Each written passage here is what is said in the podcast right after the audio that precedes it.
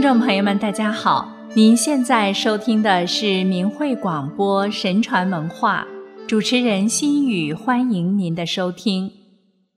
上期节目里，我们讲了唐代著名医药学家道士孙思邈的故事的第一部分，今天来讲第二部分：一龙救虎，德家异类。孙思邈不仅治好了无数的患者，由于他修炼有方，医德高尚，还留下了许多医龙救虎、德家异类的神奇传说。在一个雷雨交加的深夜，孙思邈修筑在高山悬崖下的茅屋木门被人敲响，他打开门之后。看见门口站着一位白衣秀士，当时天空雷鸣电闪，暴雨如注。奇怪的是，这位白衣秀士的衣服竟然滴水未沾。孙思邈问他：“你要瞧病吗？”白衣秀士急忙点头称是。孙思邈让他进屋坐下切脉，之后孙思邈说。你非人类吧？白衣秀士一愣，随即镇静下来，回答：“何以见得？”孙思邈微微一笑：“你来则有电闪雷鸣、狂风暴雨相助，静则风雷电全息。你的衣服在暴雨中丝毫不湿，加之你的脉象。”无不显示特异属性，如我猜的无误，你定是水府之尊神龙吧？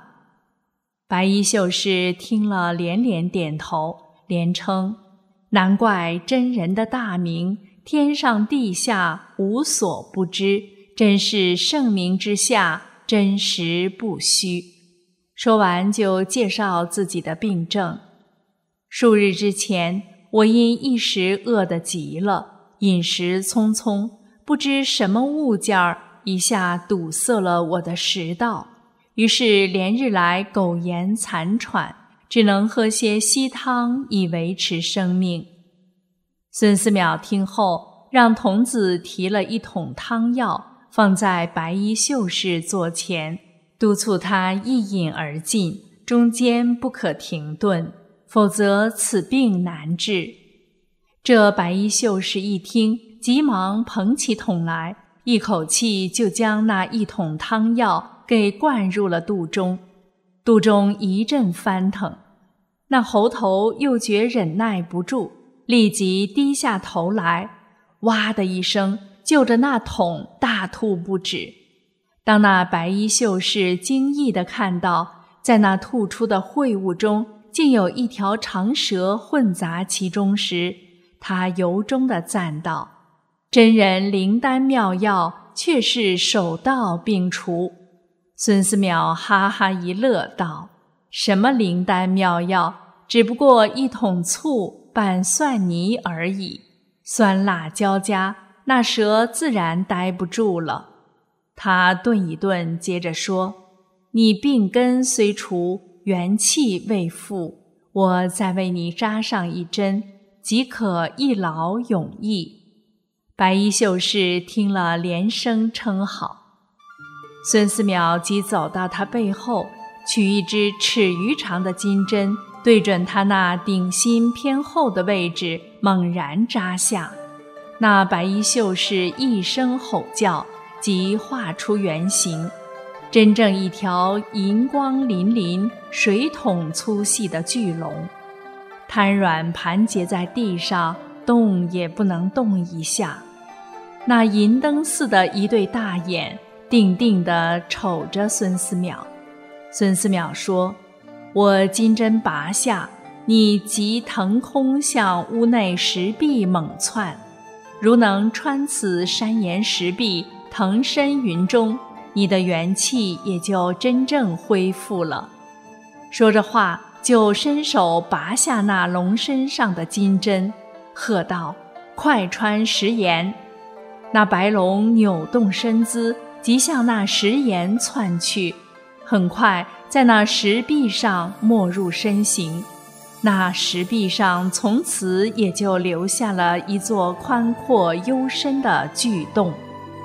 不一会儿，空中传来白衣秀士的声音：“真人德加异类，为神仙之榜样。我即返还府，防涝救旱，永为人类造福。”孙思邈打开门来，只见空中一道闪电。白龙身形在云际中晃动之后，没入茫茫的天空之中。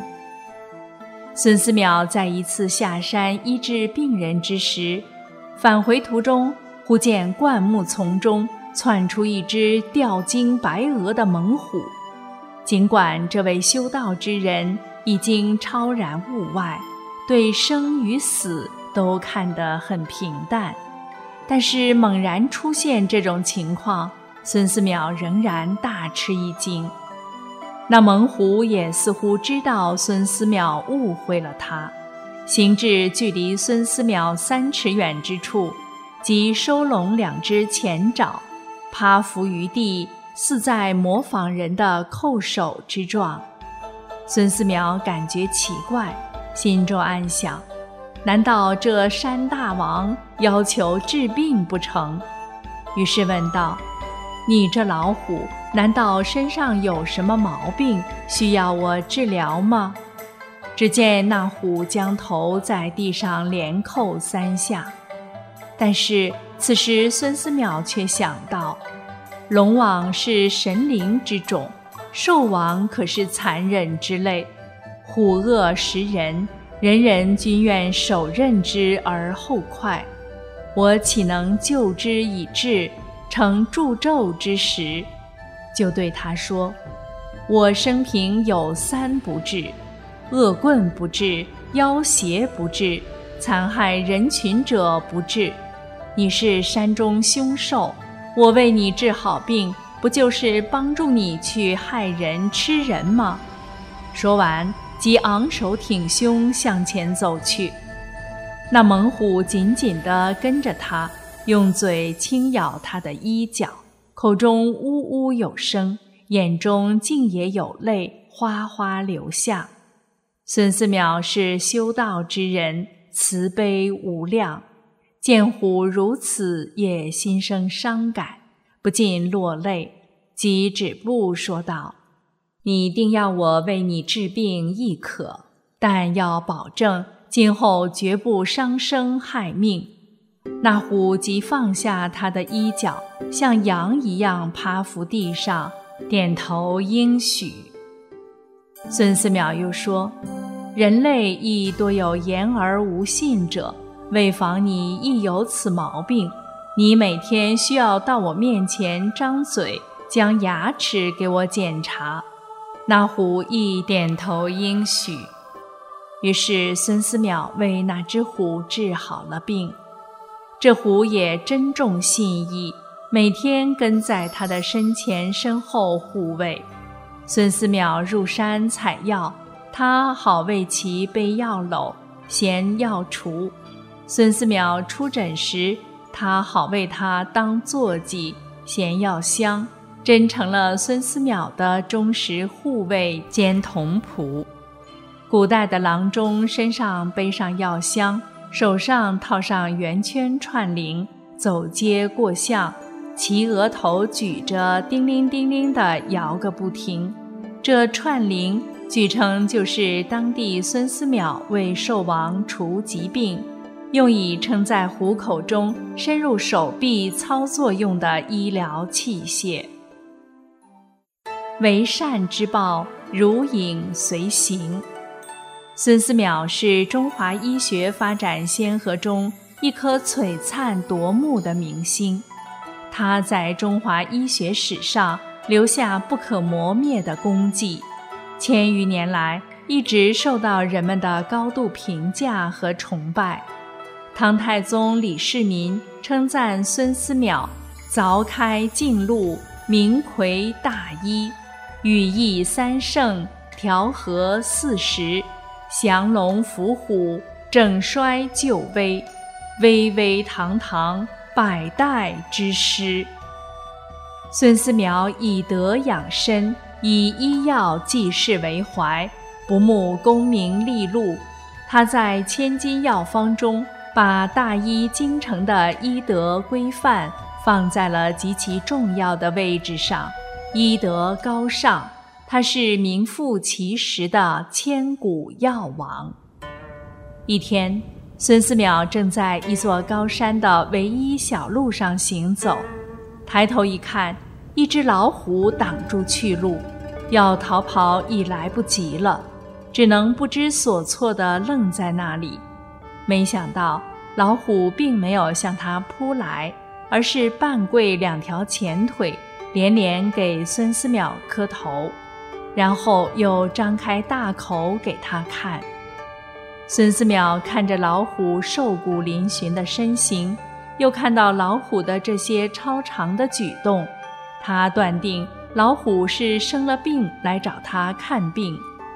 孙思邈大着胆子上前去看，只见老虎的咽喉处肿胀厉害，细看有一根骨刺横扎在咽喉上下两端。他不顾危险，用一根铁棍把虎嘴支住，防止治疗时。他因疼痛而咬下，造成伤害，然后拔出骨刺，割除烂肉，上上药，取下铁棍，老虎掉转头跑走了。孙思邈并不介意他的失礼举动，只是如释重负般的笑笑。这座山太大了，用了半天时间才来到山脚下，正走着。又见一只老虎迎面跑来，还没等他回过神来，老虎已跑到他面前，放下嘴里叼着的东西，连连给他点头，然后几步一回头的走远了。他拿起老虎放下的东西一看，原来是鹿胎膏，这可以说是药中至宝，打着灯笼也难寻的治病瑰宝。